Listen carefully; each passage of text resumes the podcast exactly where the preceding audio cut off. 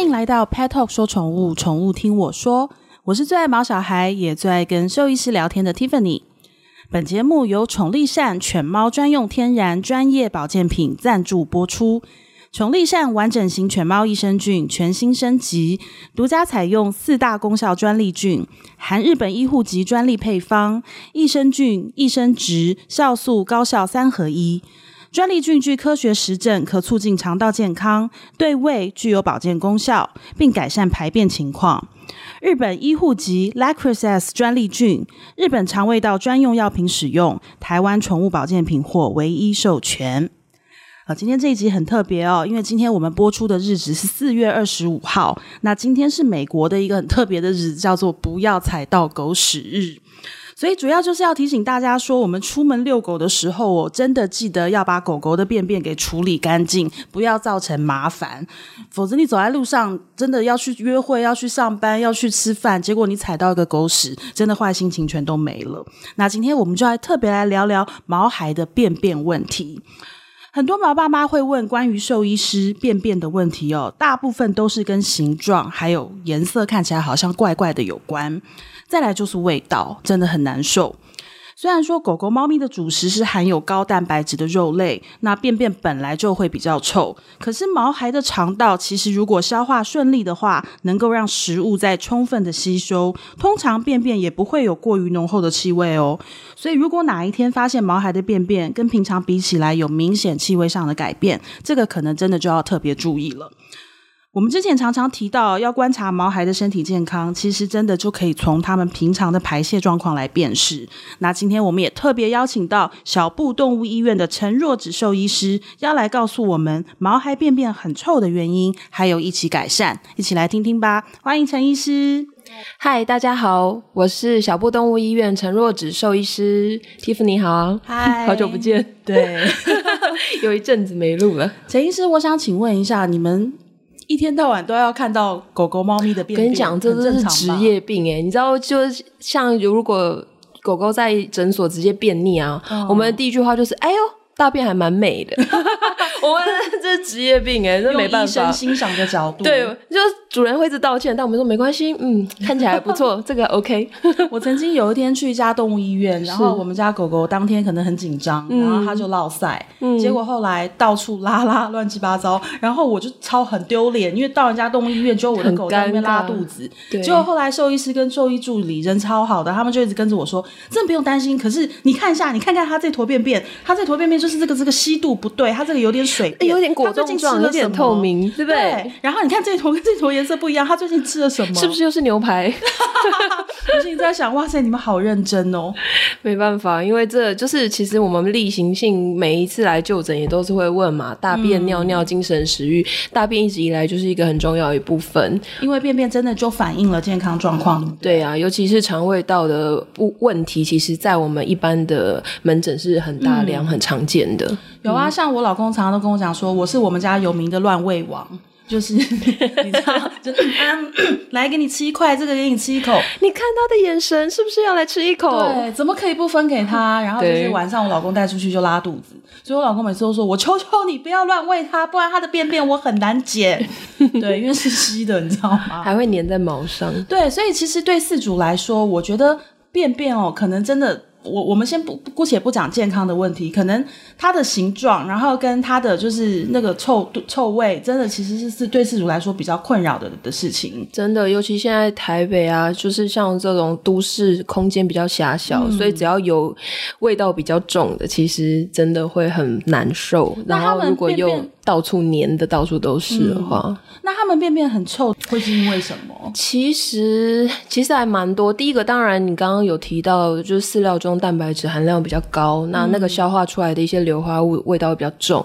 那还有就是一些肠胃道，有时候肠胃道可能便秘比较久，然后大便比较不顺，嗯，那在肠胃道里面可能发酵的比较久，然后那个味道也会是比较奇怪的。老实说，就是。就是那个腥臭味也是会比较重的。那再来就是有时候饮食啊太过油腻啊，嗯、或者是呃缺乏纤维素啊，嗯、一些一些添加的东西，或者是说最常见的就是肠道菌丛的异常。嗯，那肠道菌丛异常呢，就是第一个就是乱喂食物。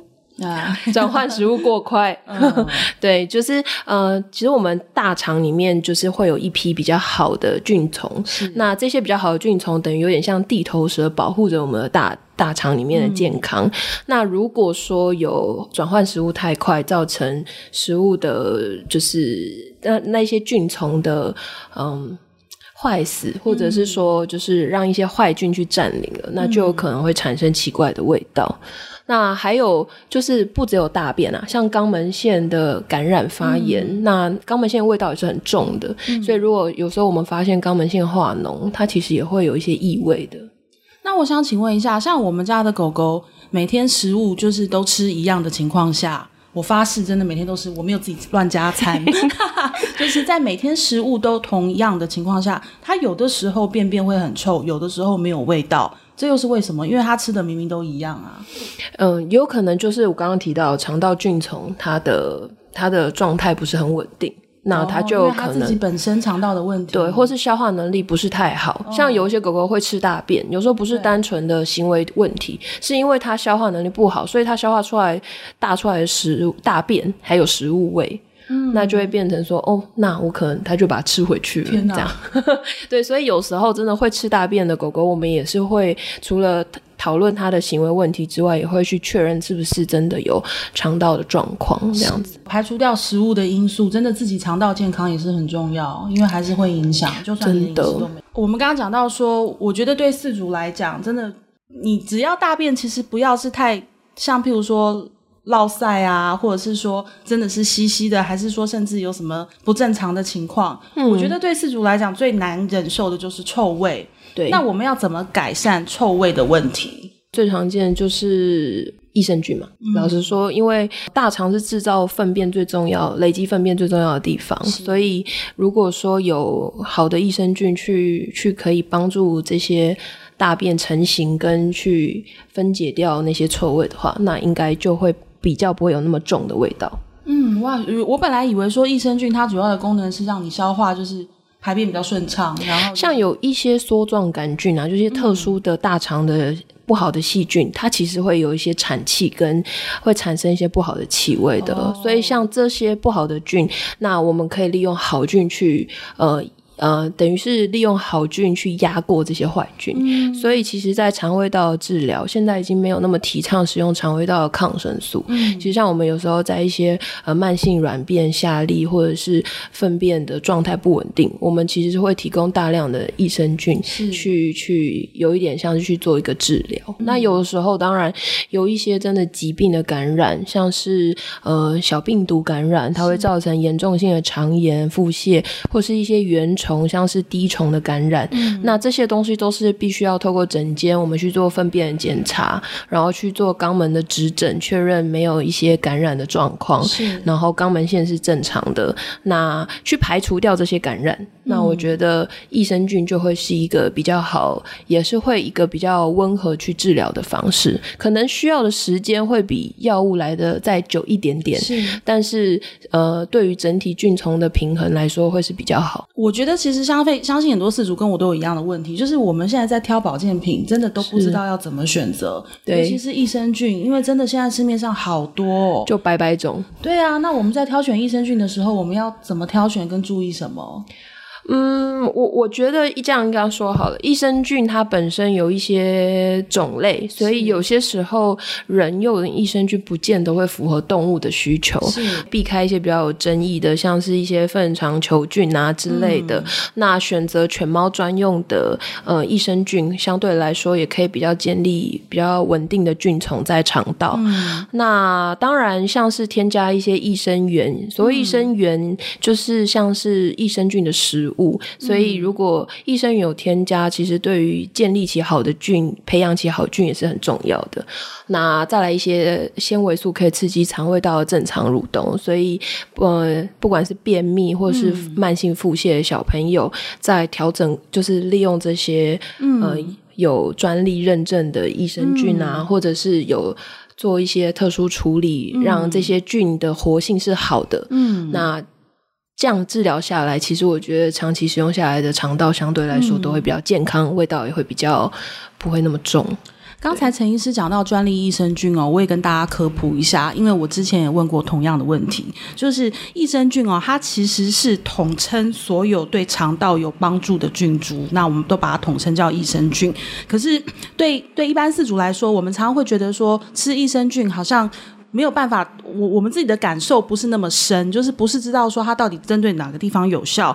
比方说，有的时候像我的狗狗一直都有在吃益生菌，那我会觉得，因为我那时候给他开始吃益生菌，是因为就是他有一段时间很容易拉肚子，然后跟他重点是他一直放屁，也就是他睡觉都跟我们睡，他有时候晚上睡觉会突然放很臭的屁，真的很可怕。可是开始吃益生菌之后，我就会发现说他比较少放屁，然后也没有那么臭。那但是。事实上，我们一般饲主对益生菌好像的感受，大概就只到这个地方，就是它的便便形状啊，然后它的一些。呃，有没有很臭啊？行为等等。那其实我后来也是请教医师之后，知道说，其实我们可以选择有一些它是具有专利功效的益生菌。那因为这些益生菌哦，它是真的是经过专业人士，他们从很多很多种呃菌株当中去挑选出来，然后做过很多的科学实验，然后最后证实了这个菌株它的功效，然后才去申请专利。如果你们家的小朋友是有特殊的问题的的话，可能在选择益生菌上面哦。也可以朝这个方向。那呃，要怎么知道？其实就是看它的菌株编号，对不对？对，就是他们其实有一些专利的编号啦。是。然后还有就是，其实一个好的产品，它背后的标示，这些都会成分含量、嗯、都会其实会蛮清楚的。是。那那有就是有身份证的益生菌，然后又有一些添加物，好的纤维素，其实是对。毛小孩在使用这种长期下来的保健品上会比较有保障啊，而且我们其实可以透过这个编号去查到它原始的研究跟专利项目，对不对？对啊，没错。等于它真的就是这个编号是不是没有意义？不是说就是帮他取个名字去分类而已，不是哦，是你真的可以透过这个编号去查到他之前所有相关的研究。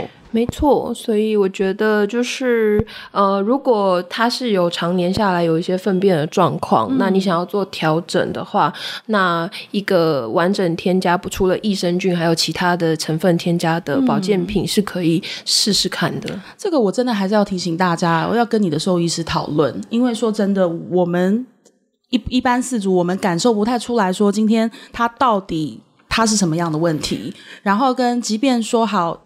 你把一整排都有专利的菌株都摆在我面前，说真的，我们自己没有这个专业知识，我们也不晓得怎么选择。那当然，我觉得选择有我们刚刚讲到这个编号，其实就像是益生菌的身份证。那选择有身份证的，当然是一个更大的保障。那但是在怎么使用以及呃针对什么情况，这真的还是要跟兽医师讨论，我们不要自己决定。真的，因为的确我们有遇到过他的慢性的呕吐或者是下痢，它其实是小肠的问题，它不是单纯大肠的问题。那如果不是大肠的问题，它就可能会需要透过其他的检查去确认是不是像有一些发炎性肠病啊，是因为免疫的状况啊，或者是食物过敏造成。那这样子，呃，应该说益生菌，你好像觉得哦，我用了这个都没效，其实不是没效，而是没有对症下药。是，所以，所以当然让医生确认他是肠道的哪一部分的问题，然后可以添加什么样的保健品，然后去帮他去做选择是很重要的。嗯、对，嗯，好，那在选择益生菌上，我也要提醒大家，因为像。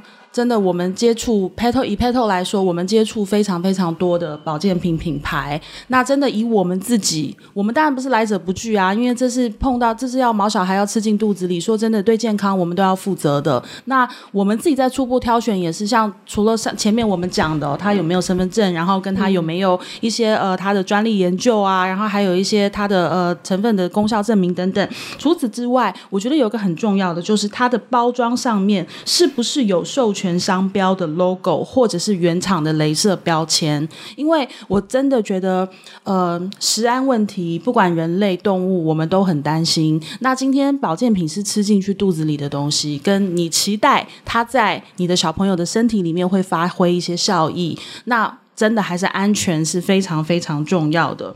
因为，呃，我觉得像。产品的外包装哦，它其实真的透露了很多很多这个厂商的一些讯息。举例来讲，以我们的法规，常常会说哦，上面一定要有一些制造商的基本资料。可是真的不止于此哦。对，其实其实应该是有规定啦，只是现因为应该是说动物没有啊，动物的保健品没有规定的那么严格，所以在人类的保健品来说，其实这些都是必必要的，但是在动物身上就还没有。而且我觉得还有一个部分是，我们要可以从这上面去确定说，这产品内的提到的成分是不是都有足量的添加。因为很多时候，就是他会说哦，我有添加，我有添加一样的菌株，可是它的剂量可能根本不足，就是意思意思一下，对，就什么都有，但什么都不够，对，那可能也疗效也不足啦。是啊，那就没有办法发挥效果。所以就是呃，真的，我觉得在选择益生菌的时候，我们还是要注意一下它的整个的制造的履历啊，然后它的原厂的镭射标签、logo 这些其实都是很重要。它真的不是只是一个小小的贴纸贴在外盒上面。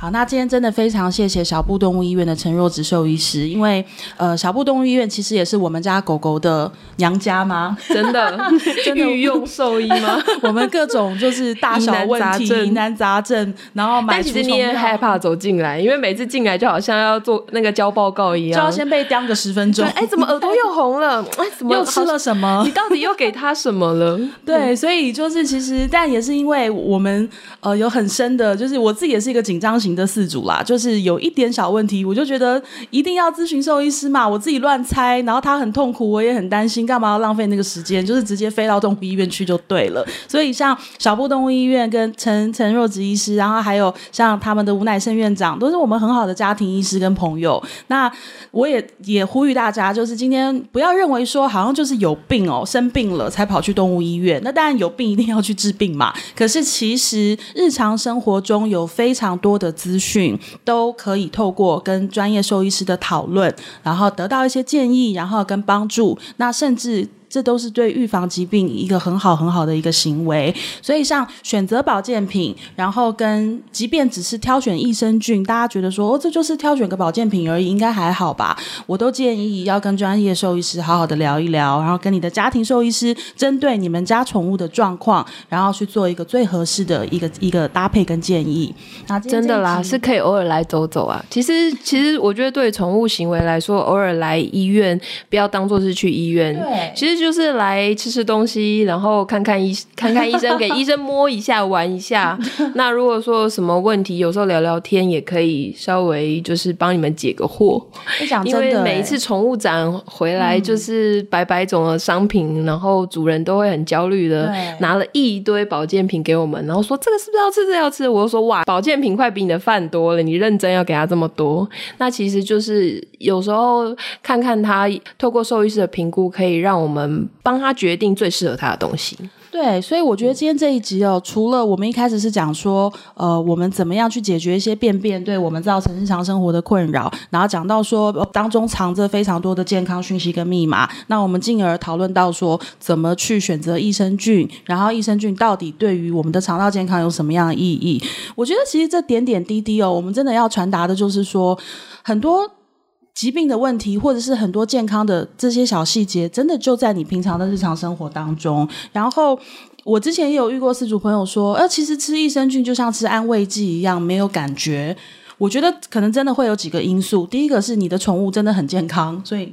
你没有感觉，那恭喜你，因为它很健康，这绝对是好事。那我觉得还有一种状况，就是也是我从这一集学到的，就是在专利的功效益生菌上面，因为这个就有差，这个就有分了。也或者是它就是这些东西稳定了你动物的状况。对。那当然，你短期的不吃或者什么也不会造成很明显的变化。对。但是我觉得长期下来，对于呃保养来说，也不是一件坏事啊。对。对。但只是就是呃要记得慎选啊。对，所以在今天这个很特别的，就是不要踩到狗屎日。对，希望大家家里面的毛小孩，然后便便都很健康，然后真的不要害怕观察，对，不要说就是哦很脏，赶快擦掉冲掉，我不想理他。如果观察到异常啊，就拍个照。其实我觉得你不一定要拿大便来，但你可以拍个照，做个记录。是这样子，就是其实有时候在我们在诊间的时候跟主人对话，哇，那个颜色很难形容哎，就是你拍个照我们看哦，大概知道，但是你形容那个红红黑黑咖啡，这真的很难形容。那个软硬度也很难形容。对啊，对，所以其实就是呃，不用害怕走进兽医院，也不用害怕跟兽医师聊天了。当然，兽医师很忙，有时候真的没办法。但是如果说偶尔刚好路过。带他来晃一下，走出去，然后甚至是有一些什么问题，刚好你们会需要讨论的话，也可以来找兽医师一起讨论一下。嗯嗯，好，今天谢谢陈若植兽医师，我们希望下次再来跟大家分享更多有趣实用的健康议题哦。好的，拜拜，谢谢。